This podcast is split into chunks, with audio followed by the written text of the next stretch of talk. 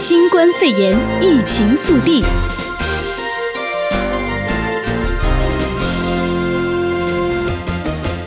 欢迎收听新冠肺炎疫情速递，我是哲伟。首先带您关心到的是疫情影响到美国劳工就业，传特朗普政府考虑暂停核发 H-1B 等签证。根据官员透露，总统特朗普政府面对疫情冲击经济，正在考虑多项可能措施，例如暂停核发数种就业类移民签证，包括炙手可热的 H-1B 高技术工作签证。《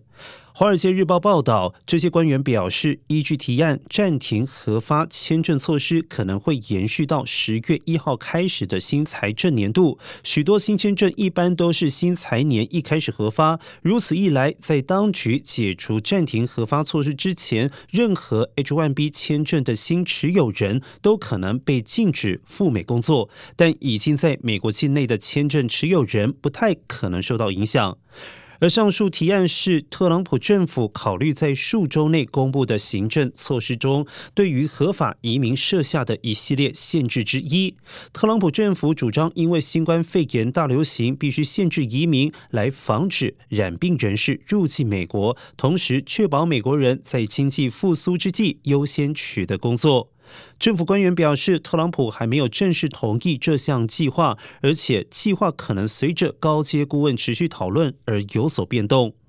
除了 H-1B 签证，这项签证暂停提案也可能适用于 H-2B 短期季节性劳工签证、J-1 营队辅导员和互惠生等短期劳工签证、L-1 公司内部派调签证等。特朗普政府也计划让部分行业豁免限制，例如直接参与治疗新冠肺炎的医护人员，以及对食品供应链至关重要的劳工。再来看到的是，全美十五个州新冠肺炎病例创下新高。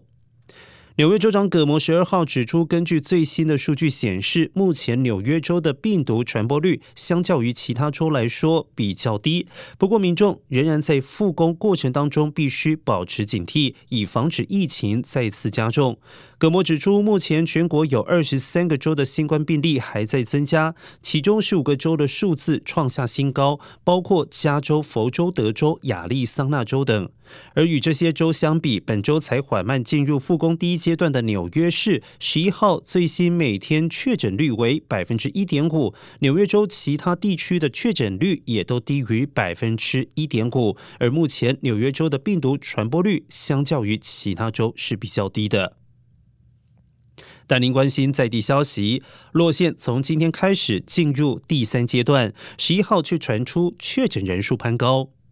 加州持续推动重启经济计划，五十八个县的公共卫生局在经过数据与专家的判断之后，符合州政府重启标准的县，最快在十二号进入重启经济计划第三阶段。包括洛杉矶县、橙县、河滨县以及圣伯纳天诺县都确定进入第三阶段，允许许多生意以及行业重启。只有洛县尚不允许电影院、酒厂以及酒庄重开。而洛县在第三阶段。重启前夕，却传出单日确诊病例最高的记录。洛县十一号新增了一千八百五十七例确诊病例，四十六例死亡病例。洛杉矶县公共卫生局官员强调，新增病例中约有六百例是因为数据延缓上报。而截至今天中午，洛县的确诊总数达到六万八千九百五十九例，死亡总数为两千八百一十八人。而事实上，作为加州重灾区的洛县以及河滨县，即便被加州政府列为多加关注的县，两县的卫生局仍然决定要跟上重启脚步，十二号开放高风险行业以及设施。而目前加州各县的美甲、刺青店、夜店、大型娱乐场所、公共集会场所、面对面高等教育、蒸汽房以及温泉等，都还没有被允许开放。而按照加州的重启经济计划蓝图，接下来的第四阶段将逐步解除整个加州的居家令。而洛县公共卫生局官员强调，进入新的阶段不代表新冠肺炎对人们的威胁消失，居民还是必须要保持社交距离、戴口罩，并且遵守公共卫生指示。而假设洛县的感染率以及其他病例增加，医疗体系可能将会不堪负荷，届时公共卫生局将可能重新关闭相关行业和设施。另外，洛县除了公众抗议和基于信仰的服务之外，不允许在个别家庭之外的人群进行公开和私人的聚会。南加州南海岸广场购物商城已经重新开业。因为新冠肺炎疫情以及洛杉矶部分城市因为抗议事件出现抢劫等影响，将近三个月持续停业的南加州南海岸购物广场，六月十一号重新开业。业者表示，仍然呼吁顾客要保持社交距离，并且务必佩戴口罩。根据商城业者表示，重新开业之后的一周内，将会有超过一百一十家精品商店以及零售商店，还有餐饮店开始营业。商城管理方表示，将会密切注意访客流量的变化。紧接着，带您关心到的是六月二十号将终止加州领保释金制度。加州在新冠肺炎疫情开始之后，为了避免监狱犯人出现大规模感染，实施了领保释金的政策，允许轻罪犯人在无需支付保释金之下释放出狱。但是现在经济重启，这项政策将于六月二十号终止。加州司法委员会表示，如果健康条件恶化或者是改变，该政策也许可能重启。再来关心到的是，洛杉矶县协助弱势族群找寻廉价食物地图工具上线。洛杉矶县日前发布了一线上地图工具，帮助需要免费或者是取得廉价食品的居民，能够在新冠肺炎大流行期间准确定位两千多种食物资源。而这项制定的在线工具名为二一一 LA Food Finder，是唯一一个允许人们根据位置和服务类型搜索资源的食品地图，而包括提供儿童食品资源、餐饮服务、食品储藏室、老年人食品需求以及政府食品福利项目等讯息。软体执行主任马里贝尔表示，希望透过这个食物定位器，让社区中帮助需要食物援助的居民保持安心，并且了解最新的派送讯息。继续带您关心国际疫情的消息，印度成为全球染疫人数第四多。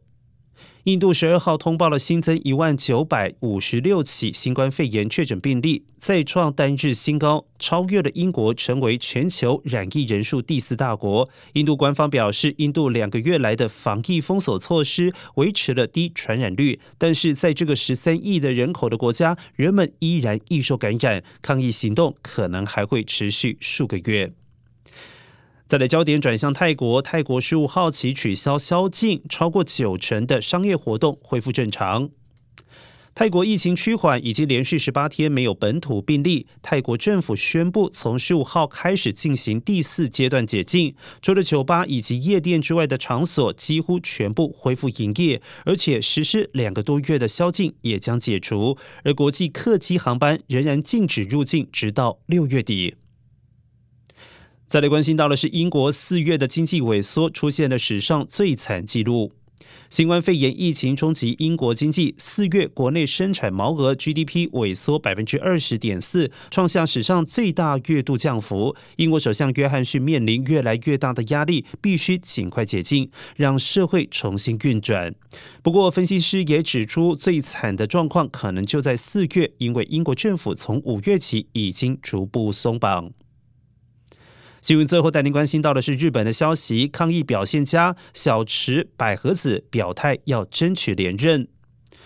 日本东京都知事选举七月五号将要登场，现任的知事小池百合子挟带着对抗疫情的高支持率，选情被外界看好，但他仍然等待东京警报解除以及更进一步放宽政策之后，才公开表态争取连任。东京都知事选举将定于本月十八号公布，七月五号投开票，任期为四年。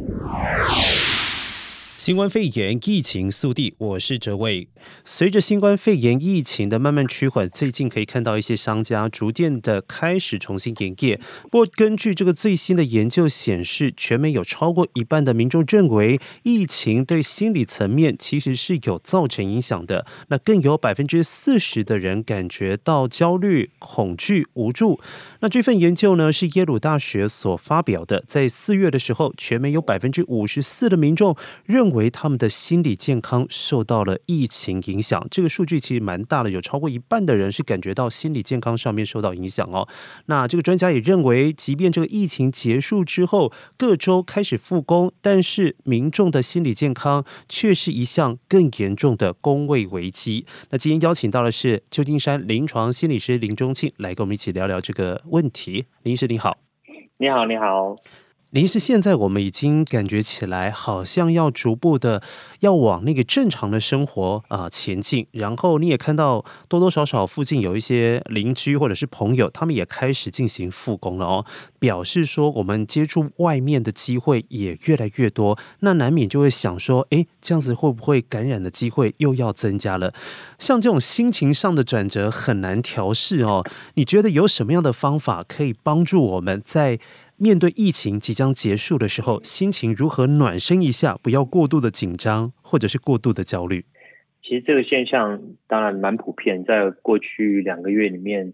也听到蛮多合作上的个案有类似的一些困扰。那当然就是担心说，那要复工了，开始上班了，那怎么样去调整自己的心态，重新回到工作职场上？那当然比较常建议，也比较常发生，就是说。在过去几个星期或是两个月里面，那因为当然不用上班嘛，那作息上可能就整个就日夜颠倒的人蛮多的，那可能睡得晚起得晚，那所以首先还是建议就是说，如果可以在生活作息上能够调整到适合上班的，例如说朝九晚五啊，就是说能够正常早上起来上班的那个状态的话，会是非常。建议第一啊，就啊优先去做的一件事情是。那还有就是说，避免在睡前去使用手机啊，可能就是玩一些什么电玩之类的。那可以准备好一个心情，营造一个适合睡眠的一个环境，能够让自己慢慢的去调整睡眠这方面的一个时间。那当然也会就是说，对于复工这方面会有心理上比较大的一个环节。哦，林医师讲到一个非常重要的重点啊，就是作息问题。其实作息的节奏，在我们一般日常的时候，我们先不用讲居家避疫，有些时候我们正在上班，然后碰到周末的时候，那个六日的节奏其实都是大乱的，很多人就睡到自然醒，或者是根本就是。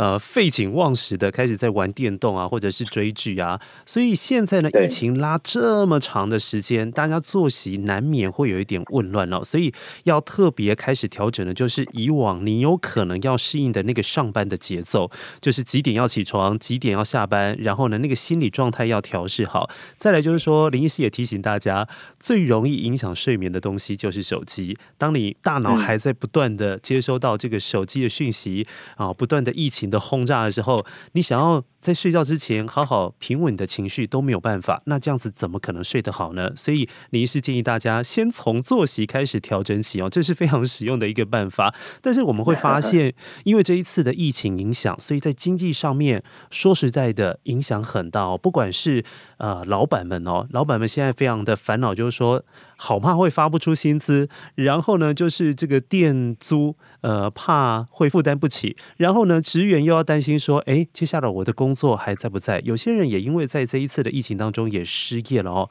我不晓得大家在面对这种经济上面的压力、喘不过气的这种心情状态的时候，应该要怎么样调适呢？林医师，你在临床的这个呃咨商过程当中，是不是曾经有过类似的案例？他们是因为金钱而找上门，那你会怎么建议他们怎么样舒压？嗯，比较常见，当然就是说财务上是其中一个压力来源。那当然也因为财务上的压力造成，就是可能会焦虑啊，或者是抑郁这些症状产生。嗯，那毕竟通常我都还是会跟个案去解释，就是说，那理财这部分毕竟不是我的一个专长，不过我都还是会帮助他们去从一个一个比较整体的角度去看，任何人有一些特定的一些烦恼的时候。那我都会说，可以的话，我们可不可以把那些烦恼一一的写下来？举例来讲，啊、呃，如果说呃个人或者说老板有针对财务上有一些压力的话，好，我可不可以先条列出来我所有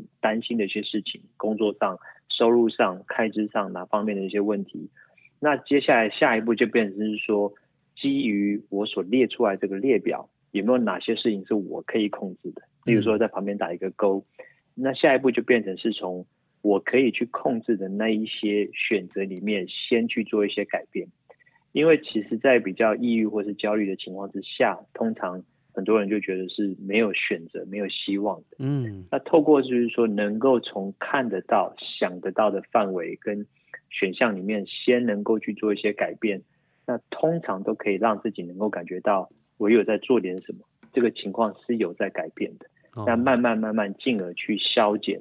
所谓比较负面的一个情绪。是，其实有些时候我们人哦，一般人哦，即便你是没有心情上面的困扰的一般的大众哦，其实，在面对一些事情的时候，那个情绪一纠结起来也是蛮难受的。那纠结起来就会觉得好像我什么都做不好，什么都做不成功，那你就会一直陷入那个循环当中哦。那林医师给的建议就是，你把它视觉化，你视觉化条列出来你现在面对到的问题，然后呢，柿子呢从软的开始挑。你先挑选那些可控制的、可以马上解决的，开始进行着手去动作哈。然后呢，一解决一个就是打一个勾，打一个勾，打一个勾。其实那看起来会蛮有成就感的，那也会间接的开始去鼓励你，接下来其他的问题也应该可以有一些行动。它也许没有你想象中这么难哦。这个我觉得倒是一个视觉上面可以去改变一个行为态度很好的方法。但是这边刚才林医师有提到，就是说我们现在有一些病友们哦，接下来也要面对的。这个疫情之后的生活我同样是蛮困难的，也很辛苦哦。你有没有给他们什么样的建议？原先就可能有一些情绪上面的困扰的这些朋友们，在接下来面对呃疫情之后，还是会有很多的这个呃情绪的反应。他们要如何去控制好这些情绪给他们的这个应该说是过敏源？他们要怎么样去处理呢？这部分我还是会强调，就是说我们之前在跟前几集的节目有介绍过。不断去提供他们一个稳定的一个讯息来源，意思就是说，呃，在卫生方面，当然持续去做好卫生该做的准备，例如说常洗手、戴口罩，然后还有就是说，我们如果嗯非必要的话，我们不需要去人群人群聚集的一些场所。那另外一方面，当然就是说，在疫情方面的摄取，那一样的道理，我们可以就是说定时定量去摄取，而不是说我们过度的让自己暴露在。啊、呃，各个各方面就是说疫情消息的来源，那这样的话在情绪上当然会产生就是说程度上的一个焦虑的感觉。嗯，再来最后啊，其实我们在节目当中比较少讨论到这个角色哦，因为现在居家避疫的关系，所以大家在家里相处的时间就会变得比较多。但是呢，家庭当中有一个成员的角色，他的工作量其实会随着大家待在家里的时间变长，他也会变多。这个角色很有可能是落在妈妈的这个角色身上啊，就是说你待在家里多了，妈妈就要呃伺候你，可能要多煮一些东西，然后呢，可能小孩都在家里，他也要多陪伴他们。面对到这种情形的时候啊，我们可能也要来关注一下女性在防疫期间有可能是受到最多情绪波折的人。那你会给他们什么样的建议？如何去排解这些情绪？嗯。其实这就让我想到，我们之前有一集所聊到，就是像工作上过劳，其实是非常类似的一个概念。对。那在这长期就是说居家避疫的时间里面，可能我们就变成是工作环境就是在一个家里，那可能不断的重复一样的类型，不断的去处理可能呃小孩突如其来的一些脾气上的一些宣泄。对。那所以如果有一些指标可以提供给，就是说妈妈们或者说家里在照顾小孩的。啊，不管是父亲或者母亲来看的话，那当然会有一些帮助。那举例来讲，可能就是说，哎，可能会感到啊疲倦、健忘，那或者是说啊，因为疲劳啊，容易失眠啊，还有就是说容易比较烦躁啊、生气啊。那体重变化当然也是其中一个指标之一，因为有些人在情绪压力比较比较大的时候，可能会吃的东西相对会比较多，可能就比较不会那么在意，就是说健康不健康啊，几点吃啊什么的。那还有就是说，啊、呃，也因为脾气比较暴躁，可能跟人之间的关系就变差了。嗯，那在这些症状如果说不断的增加，或者是说啊、呃、维持一段时间之后，那当然我们还是会建议，就是说如果可以跟另外一半去商量，或者说家人去商量，去分担一些工作上，嗯，就是说家庭的一些一些事情，然后那看可不可以借机，就是说减少，嗯，就是说一样的压力来源的一些产生。嗯，那当然睡眠，我们常不断提到，就是说睡眠是一个非常重要的一个东西。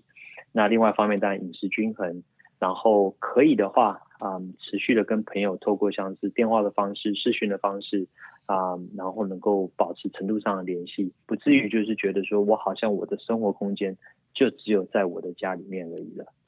呃，这个林医师说的非常正确哦，一个就是在外界的这些联系啊、朋友的关系哦，千万不要断掉哦，你至少有一些情绪可以抒发的地方。另外一个呢，我觉得是最重要的，家庭呢毕竟是一夫一妻或者是夫夫妻妻一起组成，不管怎么样的形式去组成哦，